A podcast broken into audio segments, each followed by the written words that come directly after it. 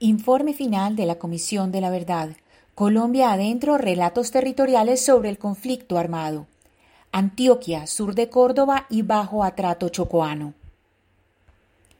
1. El territorio. Acabamos de leer poblamientos y poblaciones. Hoy leeremos antecedentes del conflicto armado. El anhelo de tierra para trabajar movilizó el impulso colonizador de los pobladores menos favorecidos de la región, pero también los intereses de empresarios regionales, nacionales y extranjeros y de grandes y medianos comerciantes. La pugnacidad se dio entre una modernización rural promovida por iniciativas como la del primer gobierno de Alfonso López Pumarejo, 1934-1938, quien promulgó la Ley 200 de 1936 o Ley de Reforma Agraria, y, por otro lado, los intereses alrededor de modelos económicos de gran escala que requerían de una concentración de la tierra en pocas manos. Los flujos poblacionales y colonizadores entre el norte del Chocó, el norte de Antioquia y el sur de Córdoba permitieron que estas zonas se incorporaran a nuevos proyectos de desarrollo regional y se abrieran circuitos económicos desde el Caribe colombiano hasta la zona fronteriza con Panamá. En el departamento de Córdoba y en la conexión de este con Urabá, el Bajo Cauca y el Darién Chocoano se constituyeron la ganadería extensiva y los enclaves extranjeros dedicados a la agricultura comercial. En esas áreas se concentró una ruta colonizadora de norte a sur desde el siglo XIX y una nueva etapa de esta se desarrolló en las décadas de 1920 y 1950 en el Medio Sinú y parte de la subregión costanera del departamento de Córdoba en el Mar Caribe, conectada con Urabá. Después se dirigió al Alto Sinú y al Alto San Jorge hasta llegar al Bajo Cauca y al Urabá antioqueño. La hacienda fue allí el motor principal de un modelo económico y social basado en el patronazgo agrario y el caciquismo. Además, la apertura de la frontera agraria originó nuevos poblamientos sobre los cursos de los ríos Sinú y San Jorge. En este proceso, el caciquismo del poder político local se unió al capital extranjero y a las actividades empresariales que se forjaron en los enclaves. Esto creó un régimen social y económico que afectó a los trabajadores rurales, que no pudieron acceder a títulos de propiedad sobre la tierra que ocupaban, ejidos y baldíos, y que por tanto fueron sometidos a la sobreexplotación de su trabajo. Los modelos empresariales de enclave y de la hacienda ganadera, así como las prácticas extractivistas y la agroindustria, no permitieron que núcleos de campesinos colonizadores crearan sus propias opciones de desarrollo. Desde finales del siglo XIX hasta los años 30 del 20, grandes empresarios tomaron posesión de vastas tierras y, junto con ganaderos locales, madereros, caucheros, tagüeros, mineros, cultivadores de caña, compañías bananeras, comerciantes y cacaoteros, controlaron las modalidades del trabajo rural. Para la adquisición de tierras usaron vías legales e ilegales. Convirtieron baldíos en tierras privadas que ya habían sido mejoradas por campesinos colonizadores. Campesinos colonos cortaban el monte, preparaban la tierra y luego llegaban ganaderos o empresarios y se apropiaban de las mejoras o compraban las tierras a precios muy bajos. Las tensiones y disputas entre pobladores, colonos y empresarios por el uso y tenencia de la tierra no tardaron en escalar. Por una parte, se consolidaron economías campesinas de subsistencia con colonos que se establecieron en zonas baldías y predios no cultivados. Por otra, los proyectos agroindustriales y de economía extractiva en manos de las élites regionales y empresariales locales buscaron subordinar a la población campesina y convertirla en mano de obra servil, bajo modalidades de endeude y entrega de especie por el valor de su trabajo. Para la década de 1920, el Bajo Atrato y Urabá se convirtieron en una frontera dinámica en la que coincidían diferentes pueblos, culturas y modelos de desarrollo económico. Estos cruces y encuentros poblacionales terminaron forjando conflictos por las diferentes visiones que sobre el territorio y su explotación tuvieron las élites económicas, los empresarios, los campesinos colonos y las comunidades étnicas. Durante las décadas de 1920 a 1940 se organizaron movimientos de campesinos colonos que se oponían al acaparamiento de baldíos por parte de los empresarios. Los conflictos entre colonos y empresarios no se desarrollaban solamente sobre el papel, sino que por lo general incluían confrontaciones directas y a menudo violentas. Antioquia fue el tercer departamento más afectado en el país por la violencia bipartidista, que se sitúa entre 1946 y 1953. Sin embargo, el efecto fue diferente en cada territorio. La violencia no solo se concentró en los municipios productores de café del suroeste antioqueño, como siempre se ha creído. En estos territorios predominó una productividad encaminada al ahorro y a la defensa de las tradiciones heredadas de la colonización. En A Sangre y Fuego, Mari Roldán comprueba que esa violencia fue más severa en subregiones como Urabá, el Bajo Cauca, el nordeste antioqueño y el Magdalena Medio. Cruenta y sangrienta, redujo la población de varios municipios antioqueños y sometió a sus habitantes a distintas formas de tortura y crueldad. Allí, la tenencia de la tierra, las formas de producción, la mano de obra y la autoridad del Estado fueron significativamente diferentes del paradigma predominante en los municipios de la zona central del departamento. Según Rondán, un 43% de todas las muertes relacionadas con la violencia registradas por el gobierno regional ocurrió en el occidente antioqueño y Urabá, 20% en el suroeste y 14% en la región del Magdalena Medio, y 13% en la región del nordeste de Antioquia. Con la excepción del suroeste, densamente poblado, todas las áreas con altos porcentajes de muertes eran también las menos pobladas de Antioquia.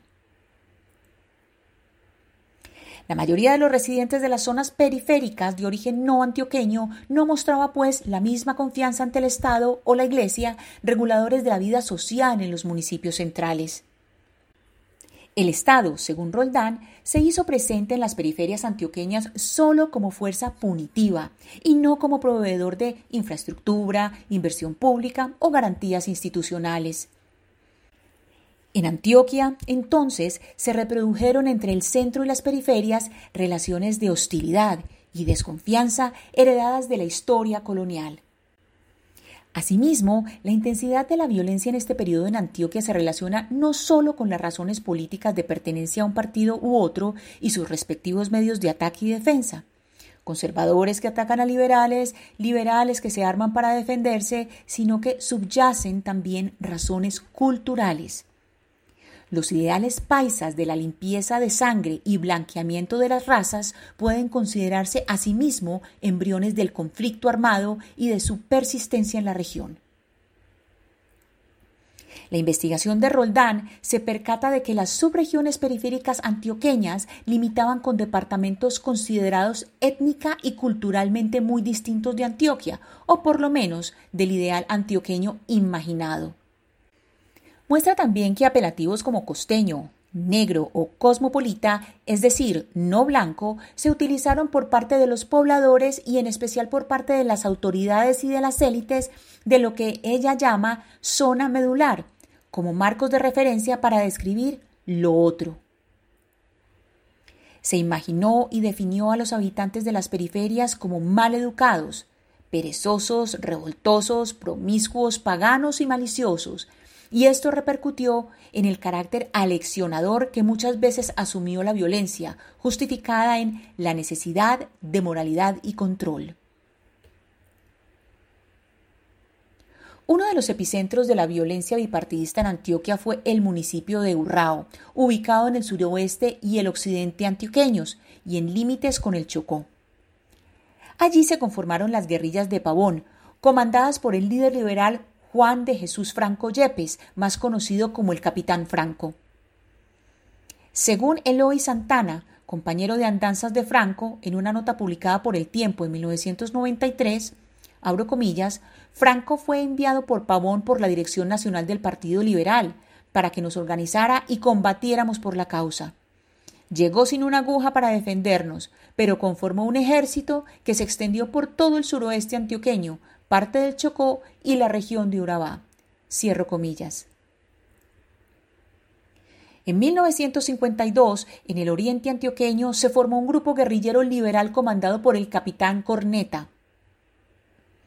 En el occidente de Urabá se formó la guerrilla de Camparrusia, Dabeiba, dirigida por Arturo Rodríguez Osorio y Aníbal Pineda Torres, a comienzo de 1950. Acerca de esta guerrilla circuló la leyenda de haber sido el campamento guerrillero mejor organizado de Antioquia. En las décadas de 1940 y 1950 fueron persistentes las disputas entre arrendatarios, aparceros desterrados, empresarios y terratenientes.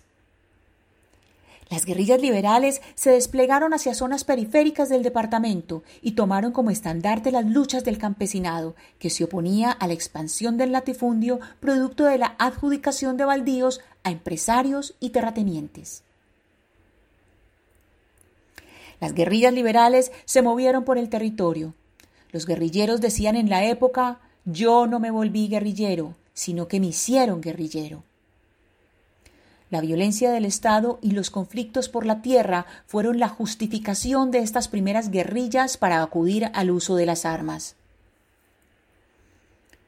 En su intención de defenderse de la policía chulavita, buscaron apoyo en sectores campesinos y obreros estigmatizados por su lucha a favor de reformas laborales y agrarias y también reprimidos por conservadores en alianza con fuerzas policiales. Las guerrillas liberales, que surgieron para hacerle frente a la violencia conservadora, también atacaron a la población civil. Algunos campesinos fueron señalados de ser colaboradores del gobierno y se estigmatizó a pequeños terratenientes como si hicieran parte de la oligarquía conservadora. La delegación de la seguridad en terceros y el auspicio del Estado o el Partido Conservador a grupos armados como los chulavitas y los pájaros, que luego se salieron de control, sentaron las bases para los primeros brotes de paramilitarismo en toda la región. Un líder comunitario del sur de Urabá, víctima del conflicto armado, quien también vivió la violencia bipartidista, narró a la comisión el contexto de esta violencia en lo que ahora se conoce como el municipio de Mutatá. Abro comillas. Ese día llegó un señor conservador llamado Capitolino González. En horas de la tarde, ese día, a Pavaranducito, informándole a la comunidad que había que salir inmediatamente porque si no salíamos iban a matar a todos los pavarandositeños por ser liberales y que le iba a meter candela al pueblo. Entonces, realmente, como ya se habían visto unos casos anteriores, casualmente, eso fue a raíz de la muerte de Jorge Eliezer Gaitán, que había un enfrentamiento entre el Partido Liberal y el Partido Conservador. Los liberales tenían un grupo que lo llamaban Chusma Liberal, y por el Partido Conservador venía sobre todo la policía, que era la que hacía estragos contra los liberales. A mí me tocó presenciar un policía de esos, que le abrió el vientre a una señora, le sacó la criatura, la tiró hacia arriba y recibió la criatura con una puñaleta. En esos días, en el río Río Sucio, que queda a orillas de Pavarandocito, eso bajaban las balsadas de muertos liberales. Cierro comillas. Las disputas con la policía conservadora, los pájaros o la popol, policía política, y las presiones que vivían los campesinos obligaron a muchos de estos a desplazarse a la ciudad de Medellín y a municipios con menor incidencia de esta violencia. Esto transformó a la capital antioqueña, pues una primera ola de desplazados configuró lo que hoy son los barrios de ladera de ciudad. Con la construcción de barrios de invasión comenzó también una lucha por el acceso a servicios públicos y por una vida digna, que luego también sería estigmatizada y perseguida. La llegada de estos desplazados a ciudades como Medellín implicó cambios determinantes, pues estas urbes se mostraban incapaces de incorporar a los recién llegados a las promesas del progreso y el bienestar. Un campesino del municipio de Urrao resumió así su desplazamiento. Abro comillas. Nosotros no fuimos para Medellín de huida de la muerte, pues para allá se fueron los que tenían con qué. Siempre se llevaba uno la ropa, pero de todas maneras se iba arriesgando la hilacha. Cierro comillas. La violencia disminuyó, aunque solo parcialmente. Con la llegada de Gustavo Rojas Pinilla al poder, en 1953, la firma de la amnistía para algunos guerrilleros liberales y la instauración del Frente Nacional. Y no fue por mucho tiempo. Los conflictos no resueltos terminaron por reinstaurar la violencia. Así las cosas, la violencia bipartidista marcó terriblemente diversas áreas de las periferias antioqueñas, como las situadas en las tierras bajas tropicales del Urabá, el Bajo Cauca, el Nordeste y el Magdalena Medio. Años después, nuevas formas de violencias y guerras recicladas se ensañarían contra las mismas áreas. Los reciclajes del conflicto se pueden ver en las historias de vida de tres hombres, hijos de la guerra, cuyas historias ejemplifican el tránsito entre la época de las guerrillas liberales y la consolidación de las insurgencias comunistas y los grupos de autodefensa en las décadas de 1960 y 1970. Uno es Isaías Trujillo, el viejo, un campesino del occidente de Antioquia, hijo de un guerrillero liberal que llegó a las montañas de San José de Apartadó en los años 70. Era integrante del Partido Comunista y en 1971 fue invitado a formar parte de las FARC que habían llegado recientemente a la región.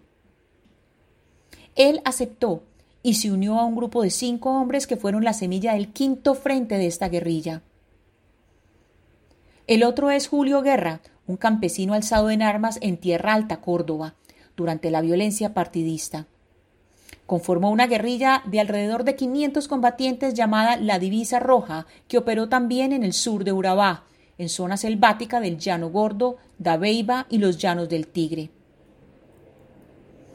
En los años 70 abrazó al maoísmo y participó en la creación del EPL en 1967. Fue el impulsor de las Juntas Patrióticas de Liberación que se conformaron en esta zona durante ese mismo año y como parte de la estrategia para que el EPL prosperara en la región. El tercero es Evaristo Calonge, otro guerrillero liberal de Valencia, Córdoba, quien dirigió una cuadrilla de alrededor de 140 bandoleros. A diferencia de los dos anteriores, su legado no trascendió en las insurgencias, sino en las autodefensas. En la década de 1990, sus hijos conformaron uno de estos grupos en las tierras de San Pedro de Urabá, Tierra Alta y Montería, a través del cual vigilaban barrios y veredas, controlaban a los pobladores y asesinaban a presuntos guerrilleros.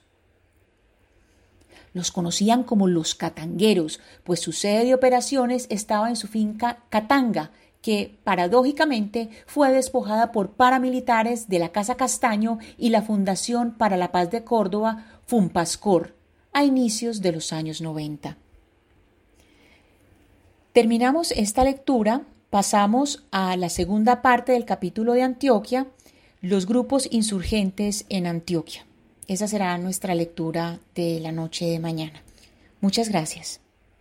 Lectura Ana Cristina Restrepo Jiménez.